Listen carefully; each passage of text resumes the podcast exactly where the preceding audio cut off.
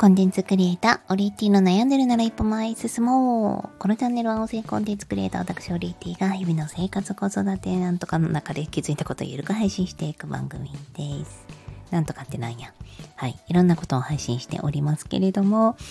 えー、ちょっとね、体調がいろいろ悪いメンバーがいたりとか、あの、まあ、ここを乗り越えたらまた一皮むけるという、そんな10月末を過ごしております。あなたはいかがお過ごしでしょうか？オリッティです。え今日は、やる気は動かないと、えー、起こらない。これは私が Voicy で先日公開収録対談させていただきました、中医学漢方の専門家の拓也先生の、えー、お言葉の中で一番印象に残ったことです。やる気が起きない。やる気スイッチを押してほしい。やれば私できるんだけど、まあ、そんな言葉たくさんあるんですよね。で、私は、まあ、結構やる気がある方だと思います。多分、あの、もともと何かをしたい、作りたいとか、えー、子育てをしながらでも何かできないか親子サークルやイベント運営地域活動、まあ、片っ端から参加してたなというふうに思います。でそれなんであれだけ動けたかっていうとやっぱり、まあ、有り余っていたんですよね、えー、電池が有り余っているわけではなくて、まあ、電池はねもう日々子育てとか家事生活してるだけで もう本当に 減っていくんですよ。寝る前は2%とかなんですけどあのそれでも何かしたいっていうその気持ちそれを悶々としていたまま過ごしていた時と悶々と過ごさずとにかくめっちゃ忙しいけど何かをしながら日々の子育てや家事や生活をしていた時と比べると、まあ、圧倒的に後者の方が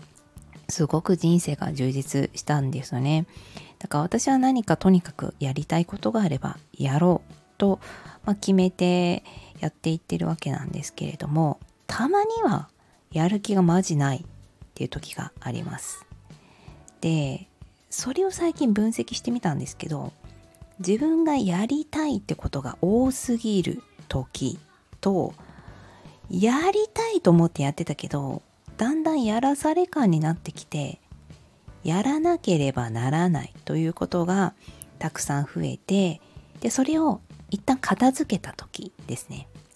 一旦片付けた後はもう日々の電池がもうね残量2%なのにまだメール送るかみたいな。まだ LINE 打つかっていうのにもうやれるだけのことはやっても最後なんかもうよくわかんないけどとにかく終わった。はあ。となるとえー、普通の充電だと疲れが取れないんですよね。充電にいつもより2倍3倍時間がかかります。なので次の日は結構もうひたすらゴロゴロしてる。ひたすら YouTube 見てるみたいな。ポーっとしてることが多いんです。まあそういう時間も好きなんですけどね。で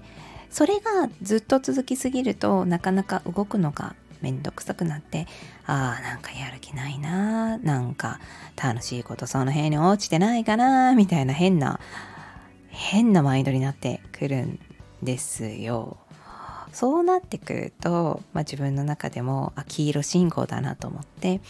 まあ、まあ何か何かやるっていうねまた動き出すっていうその循環を繰り返しています。なので拓也先生がおっしゃっていたとにかく動くことえやる気は遠心力みたいなことをおっしゃっていたかと思います。動いたら回るけれども動かなかったら回らない。やる気のスイッチがあるわけではなくってとにかく踏み出さないとそもそも動力自体が動かない。まあ、発電機みたいなイメージですかね。紐を引っ張ってブルンブルンって言って、まあ、エンジンとかもそうですけれども。そのブルンブルンっていうのは自分で押さないと何も始まらないというふうに私は受け取って、えー、今日もですね、まあ、バタバタな日ではあるんですけれども、何かまた動力を、火をつけて動いていきたいなと思った感じです。あなたのやりたいけどやれていないことは何でしょうか？よかったら私たちにブルンとね、一回エンジンを回してみましょう。それではまた。